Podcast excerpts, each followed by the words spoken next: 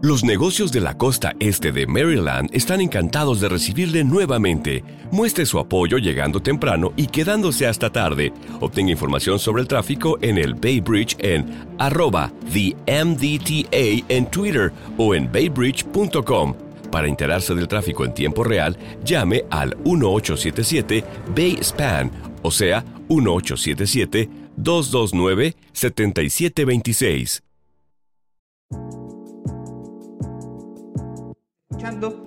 Volvimos con todo a esta mitad de temporada de divagando un poco. Nos dimos un pequeño receso de dos semanas, pero ya hemos vuelto para seguir divagando por cosas de la vida. Y hoy día tengo el gusto de presentar a un gran invitado. Él es Rodrigo Goicolea. Es, es terapeuta ocupacional de la Universidad de Playa Ancha, magíster en drogodependencia por la Universidad de Barcelona. Además, es profesor y director del programa de drogas de la Universidad Central de Chile. Estimado profesor, un gusto de poder eh, tenerlo aquí en este programa para que podamos conversar un poco de un tema sumamente importante en nuestro Chile de hoy. Así que le doy la más cordial bienvenida. Gracias Joaquín, estaremos, estaremos divagando un poco en este tema de eso se trata. Hoy día, profesor, yo le invité para que pudiéramos conversar un poco sobre, eh, bueno, usted eh, es un hombre experto en la materia de drogas y eh, lo invité a que podamos conversar sobre el consumo de droga en Chile. ¿ya? hay miles de encuestas que, que, dan, que han ido un poco al alza durante el último tiempo, pero antes de entrar en materia, me gustaría pedirle si es que es posible, bueno, yo anteriormente entrevisté a una colega de usted y profesora mía de la universidad, en donde yo le pregunté qué es la terapia ocupacional, porque es sumamente importante eh, hasta el día de hoy, eh, y la historia un poco la ha dicho, que, que nuestra carrera es un poco emergente en el sentido de ciencias de la salud, ¿ya? Y se tiende a confundir o nos tienden a tildar de cosas que muchas veces no somos los terapeutas ocupacionales. Entonces me gustaría para poder marcar el contexto de donde nosotros nos vamos a desenvolver en esta conversación, que usted me podría definir brevemente qué es la terapia ocupacional. Excelente pregunta. Cada vez la hacen menos, pero todavía la siguen haciendo. Cuando yo estudiaba la hacían mucho más. Sí, mira, eh, varias definiciones. Yo ocuparía una definición bien sencilla. Es cómo las personas hacen procesos de recuperación o proyectos de vida a través de actividades significativas que yo le agregaría que son actividades con propósito y significado. Básicamente sería una definición sencilla y ahí, de acuerdo a cursos de vida, patología, viene un mundo de características particulares donde vamos a considerar a cada persona no solamente desde su condición de salud, sino que también su motivación, intereses, habilidades, fortalezas y debilidades. Por lo tanto, básicamente nos vamos a enfocar eh, como definición general, en actividades que sean con propósito y con significado para la persona que tenemos al frente y no para él o la eh, terapeuta ocupacional. Yo utilizaría como esta definición sencilla para entender un poco lo que hace el terapeuta ocupacional dentro del equipo de salud, pero también entendiendo que se desempeña en otros equipos fuera de los equipos de salud también. ¿Qué, qué, qué concisa y, y, precisa esa definición? Eh, siempre, bueno, uno como estudiante y lo que ustedes como profesores enseñan es que para cada persona es importante el propósito de su ocupación, que al fin y al cabo es lo que le ayuda en, esto, lo que es el proceso salud-enfermedad, donde nosotros acompañamos a, los pacientes, a los clientes también, como se da esta terminología dentro de la terapia ocupacional. Bueno, después de esta breve presentación y también definición, profe, me gustaría llevarlo ya al área donde ustedes saben jugar bien. Últimamente hay muchas encuestas eh, que nos han posicionado como, como un país eh, consumidor de drogas. Y eso al, al, final de cuentas es preocupante en todo sentido porque eh, hay un gasto gubernamental, que ahí podemos conversar un poquito más adelante, hay instituciones que tratan de poder prevenir este consumo, entonces me gustaría que podamos entrar un poquito cómo es la realidad chilena frente a este consumo. Bueno, sí, antes de la pandemia, nuestros indicadores en población general, población general se entiende desde población adulta, de 18 años en adelante, y después población escolar podríamos hacer algunas diferencias, son los estudios que hace el Servicio Nacional de Droga Alcohol resumido, que es SENDA, y efectivamente nos muestra un estudio que es bien serio lo hacen cada dos años, es muy representativo, es muy, muy bueno, se los, se los recomiendo. Efectivamente nos muestran con muy malos indicadores en consumo eh, de las diferentes drogas, por, darte, por dar algunos datos, digamos, el consumo de alcohol somos número uno en Latinoamérica, en población general. Eh, si vamos a población escolar, somos número uno en pasta base, número uno en marihuana, en, América, en, América completa. Eh, número uno en marihuana, número uno en pasta base, número uno en tranquilizantes sin receta médica, son las famosas pastillas que se hablan de los psicotrópicos, las estrellitas verdes que son conocidas así, digamos. Entonces, eh, el panorama de, de, consumo de drogas eh, en nuestro país alto, podríamos hablar por qué, digamos, pero ahí tú me vas indicando si quieres profundizar en esos temas, pero el, ese es el panorama que te empieza a indicar un poco de, de, las drogas. Y la otra droga legal, el tabaco, en nuestro país igual es alto, pero en adolescentes eh, escolares es bastante bajo a comparación de América. Sin embargo, nuestro consumo de, tabaco igual es alto, pero quiero hacer la, la, salvedad que está yendo a la baja lentamente.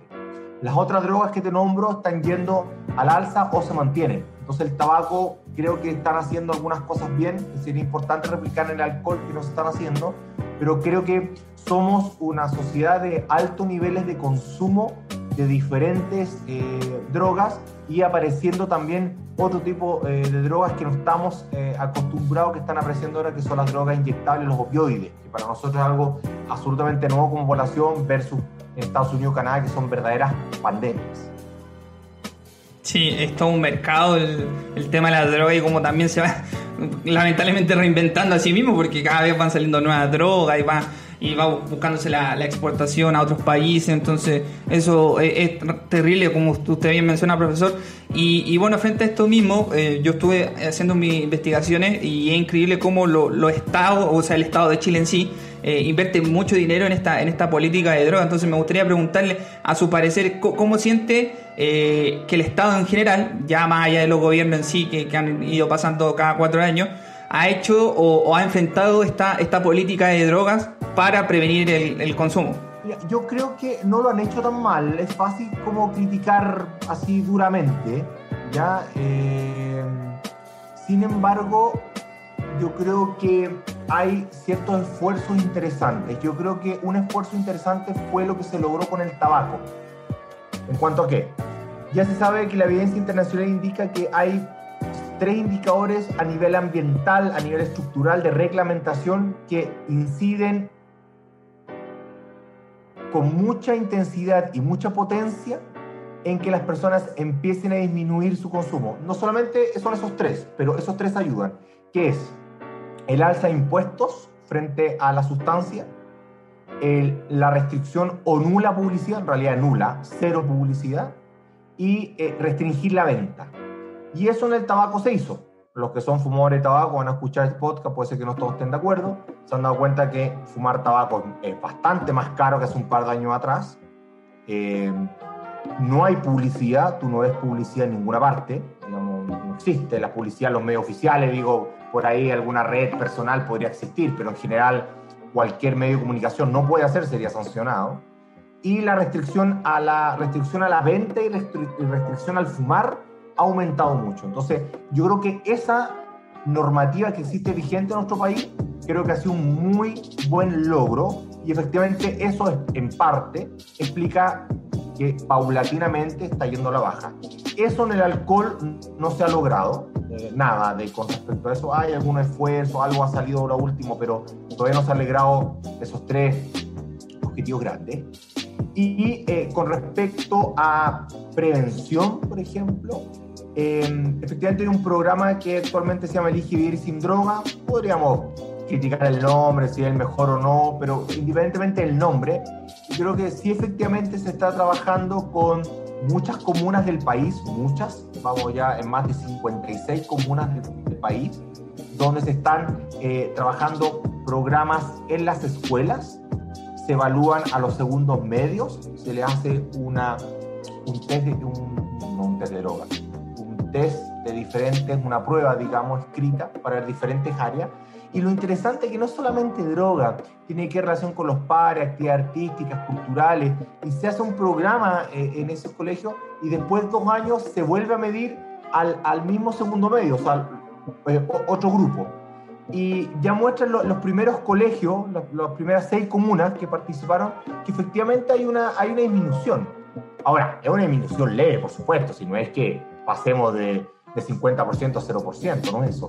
Pero efectivamente está demostrando que yo creo que es un programa que tiene evidencia, muy, muy, muy criticado porque venía de Islandia, pero eso es por desconocimiento, porque se ha aplicado en más de 32 países, por lo tanto, me, da lo mismo donde fue creado, digamos. O sea, se ha piloteado en muchos países y en Chile partió con un piloto, tuvo buenos resultados y sigue, y sigue creciendo. Yo creo que es una buena estrategia, pero es siempre a largo plazo. Espero que con el cambio de gobierno, si es que hay, eh, no lo corten y si el gobierno siga avanzando, porque efectivamente no son políticas de Estado. Entonces, de acuerdo al cambio de gobierno, no podría existir alguna, eh, eh, algún cambio, un cambio rudo.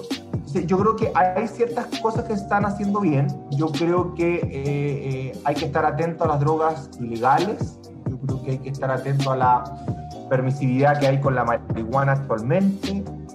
Yo creo que los mitos y realidades con respecto a algunas drogas, yo creo que hay que aclararlo. Yo creo que anda mucha información dando vuelta y mucha información es, no, no sé, mentira, pero a lo, menos, a, lo menos confusa, confusa tanto para los adolescentes y confusa también como para los padres o para los adultos responsables. Sí, es interesante, profesor, el punto que tocaba referente eh, al tema de Islandia, porque este, este programa elige no venir allá y cómo ellos han podido bajar considerablemente, llevan de, más de muchos años, como 30 años implementando este programa y que han eh, podido bajar indicadores que son sumamente importantes eh, dentro del consumo de drogas.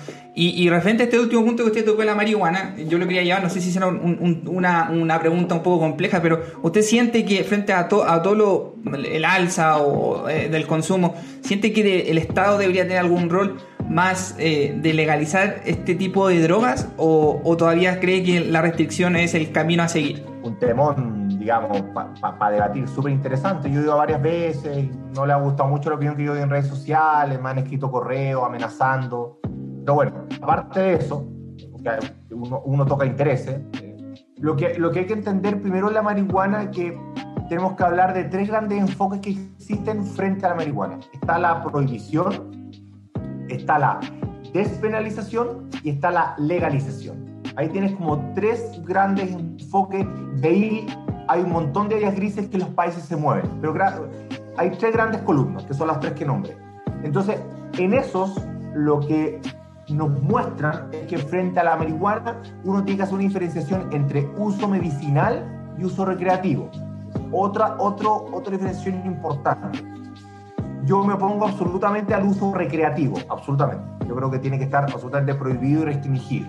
¿ya? ¿Y, y, y, por qué? No es porque yo crea, porque a mí se me ocurrió, o porque soy conservador, o porque tengo ciertas tendencias, que es lo que, lo que, lo que me han dicho en redes sociales. No tiene que ver con eso tiene que ver con los países donde se ha legalizado desde el punto de vista recreacional, lo que ha pasado es que en el mejor de los casos se mantiene el consumo, en el mejor de los casos. Y en, muchos lugares ha ido al alza. Ha ido al alza, yo tomo de referencia Washington y Colorado, dos estados que fueron los dos primeros estados que legalizaron el consumo de marihuana. Interesante, Washington, la capital de Estados Unidos, no menor. Y eh, efectivamente empezamos a tener un montón de problemas relacionados y no relacionados con salud después de la legalización. Varios problemas como por ejemplo, eh, empezamos a tener intoxicaciones por uso de marihuana en niños o niñas menores de dos años. Y tú dices, ¿pero cómo? Claro, porque efectivamente cuando tú hablas de la marihuana en uso recreacional, no es solamente lo que la gente piensa que la persona está fumando, un pito como se dice, o un porro, sino que tú lo puedes vender en un montón de maneras chocolates, queques, etcétera, etcétera. Entonces, eh, los niños, las niñas, acceden a estos dulces, koyak, acceden y se come el koyak, se come el dulce, come un pedazo de queque y llega intoxicado a, la urgencia. Entonces, lo que quiero decir con la legalización, yo estoy absolutamente en contra, la legalización del uso recreativo. En el uso medicinal, ya la, evidencia está cada vez siendo más contundente, está avanzando, todavía no es, no es no, no puedo decir que es contundente, pero sí está avanzando en buenos caminos para varias patologías, para varias condiciones, pero no desde el punto de vista fumada, desde el punto de vista en jarabe, en pastillas, donde se sabe exactamente qué compuestos tienen, a quién se le debería dar, cuánto seguimiento habría que hacer. O sea, desde ese punto de vista, uno está absolutamente abierto a conversar y la evidencia nos está mostrando cada vez que, que está ayudando un montón de condiciones epilepsia refractaria, cáncer terminales, ciertos síntomas secundarios que generan el cáncer y varias otras, varias otras patologías de salud mental y no, que efectivamente no está, nos está ayudando, pero, pero están muy regulados los, compuestos. O sea, se hablan de compuestos químicos como el cannabidiol, el cannabiniol, el THC, digamos que es el principio activo, y otros más, que tiene más de 450 y conocemos bien, bien 10. Entonces, hay, que, hay que ir con cuidado. Esa, es mi recomendación, pero del uso medicinal sí. La confusión es que se habla de legalizar con un uso medicinal. Y es una, eh, legalizar, digo, el punto de recreativo. Y es una confusión. Una cosa el uso recreativo y otra cosa el uso medicinal, que tú lo podrías absolutamente eh, declarar, digamos. Porque obviamente incluso el uso medicinal te podría prohibir fumar un pito, por ejemplo. Solamente decir cómo tú la podrías eh, consumir los canales. Entonces, eso, eso es muy, muy interesante porque los países que han legalizado, como Uruguay, para, para hacer algo más cercano, Uruguay legalizó. Y el, el primer país del mundo que legalizó desde el Estado. Interesante esa modalidad.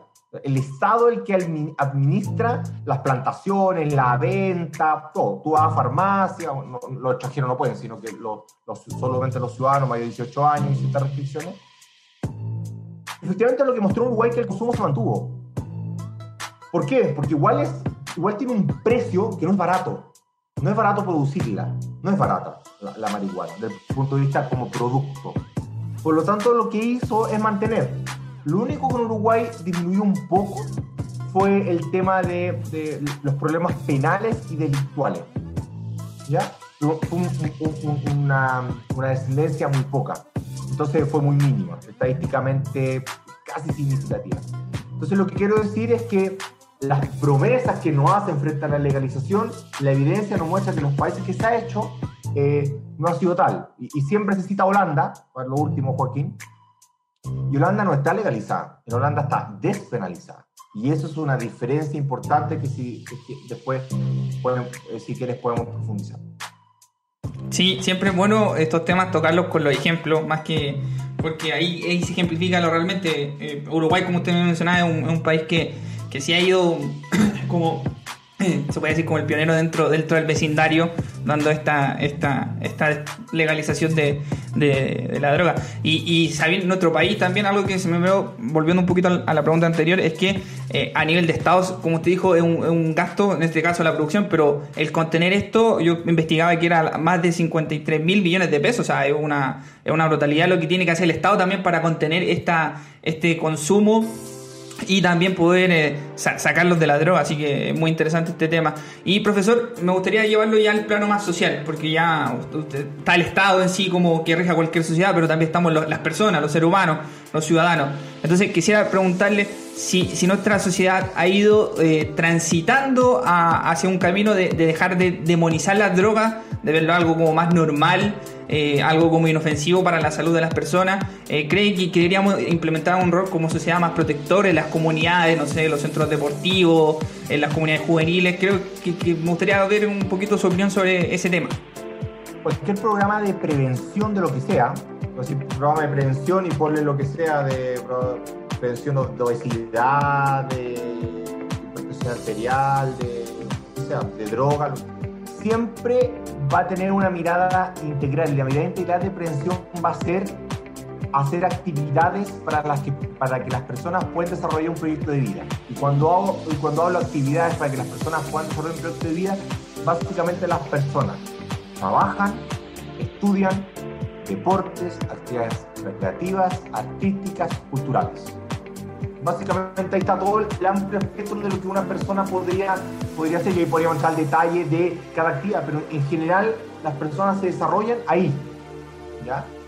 Y ahí tú tienes todo, el ámbito de desarrollo de cualquier persona. Entonces los ámbitos de prevención deberían estar pensados en qué hacemos para fomentar y apoyar todo ese tipo de actividades. Entonces, cuando habla de programas de prevención de drogas en las escuelas, no es que estén hablando todo el día de no a las drogas, las drogas hacen mal lo, que hablan es, ok, abramos espacios para que tengan actividades recreativas, actividades deportivas, actividades culturales, relacionarse con, con, el medio, con la comunidad, hacer voluntariado, apoyar a la iglesia local, apoyar a la fundación tanto. Entonces, una, una, una, una formación que que fomenta diferentes actividades y esa actividad nos muestra la evidencia que disminuye la probabilidad de que las personas puedan tener un consumo de droga, pero sobre todo tener un consumo problemático.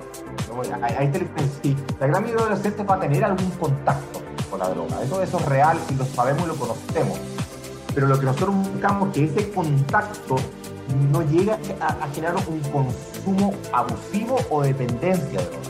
Entonces, mientras más tarde inicie el consumo, menor probabilidades hay de que la adultez tenga un problema. Entonces, eso, eso ya lo, lo usamos como indicador. Entonces, efectivamente, como tú hablas, centro deportivo, junta viciosa, el tejido comunitario, el tejido social dentro de la, comunidad es fundamental el desarrollo pensando en este tipo de actividades que nos ayudarían a tener un mejor desarrollo eh, eh, de personas donde, donde la alianza pública-privada es clave.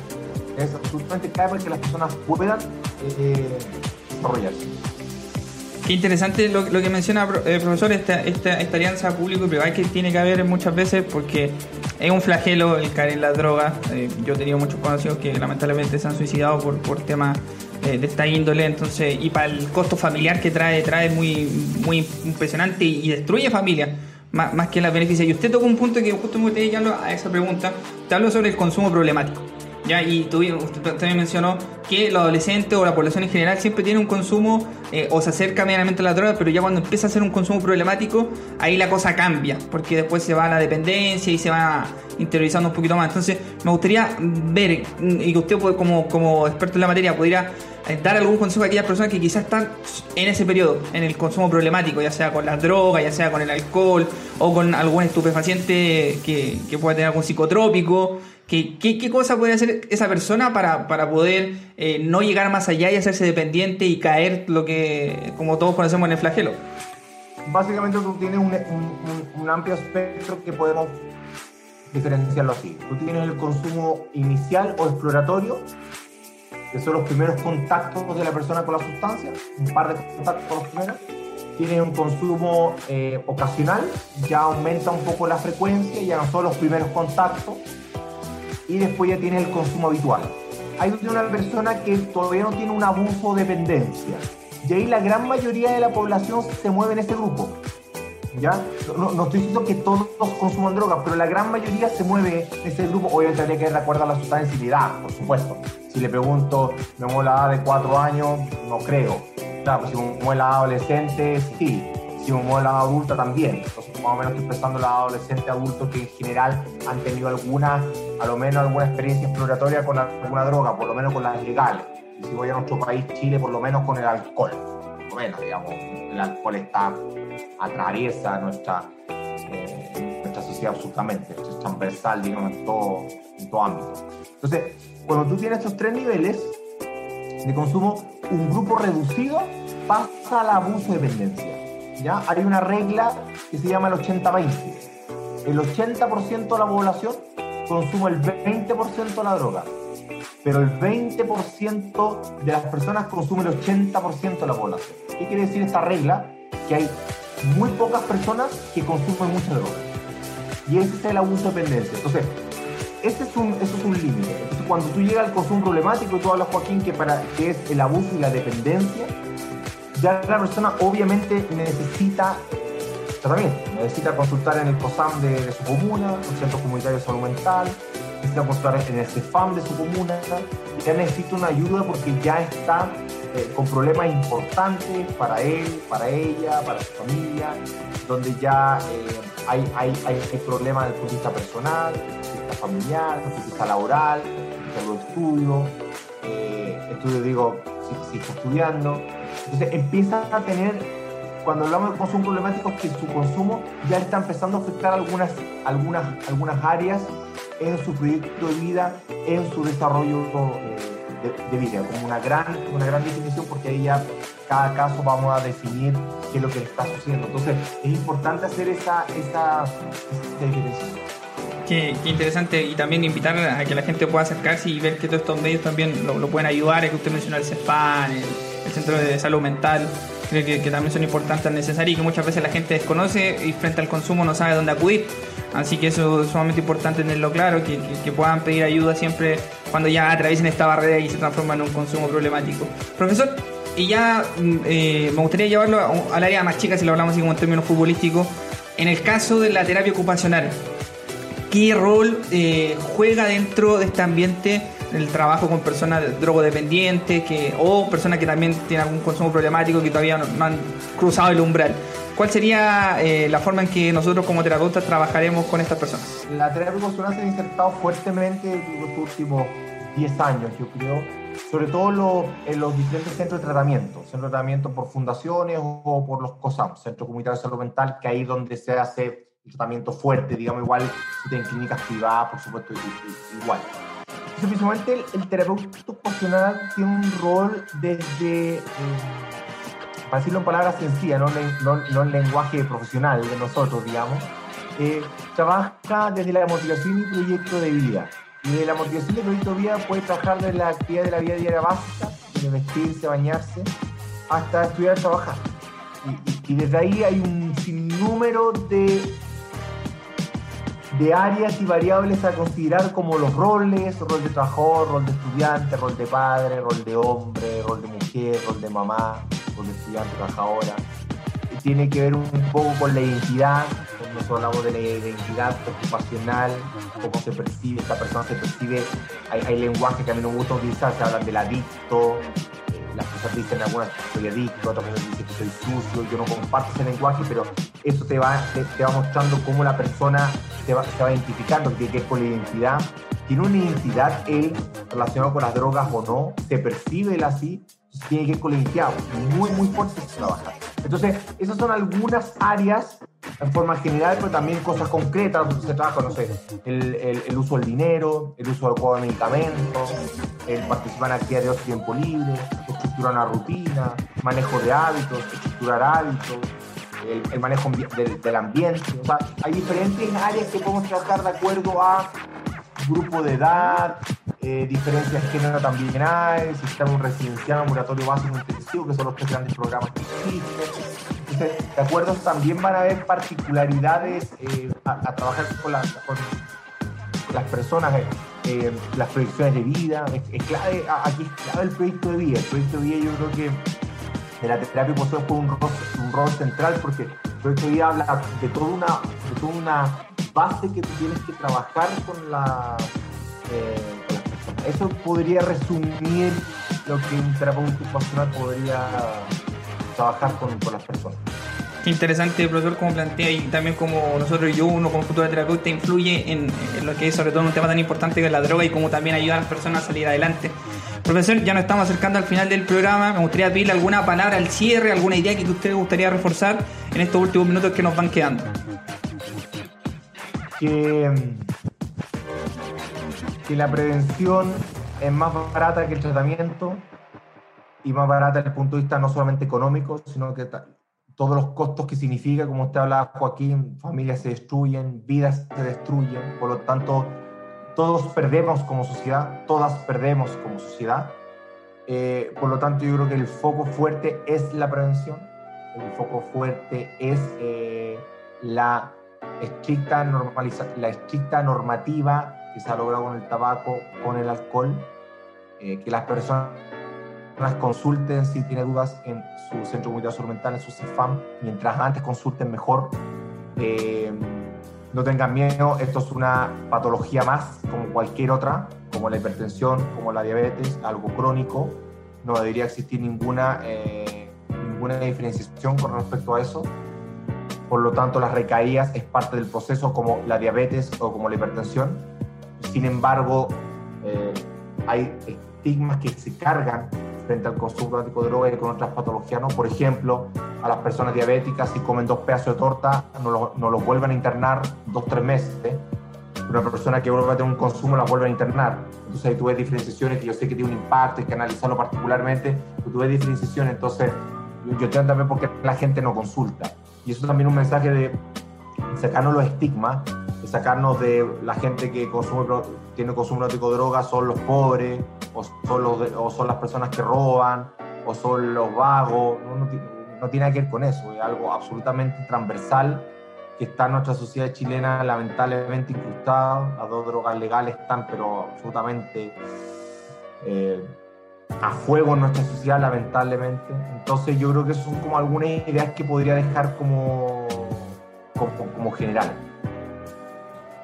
Profesor, que me, quedo con su último mensaje, que, potente y sobre todo este, estos costos que, tiene la droga en sí. Para mí ha sido un gusto poder entrevistarlo, profesor, para haber hablado de este tema tan importante como el consumo de droga. Eh, así que ya nos acercamos al final de la temporada, así que profesor, ha sido un gusto. No olviden que pueden revisar este programa en YouTube, en el canal Divagando un poco. También nos encontramos en la plataforma Spotify, Deezer, Google Podcast, Apple Podcast para que nos puedan encontrar y también ir eh, interesándose. Ya nos encontramos, iniciamos esta mitad de temporada, así que vamos con todo. Nos vemos en un próximo capítulo. Hasta pronto.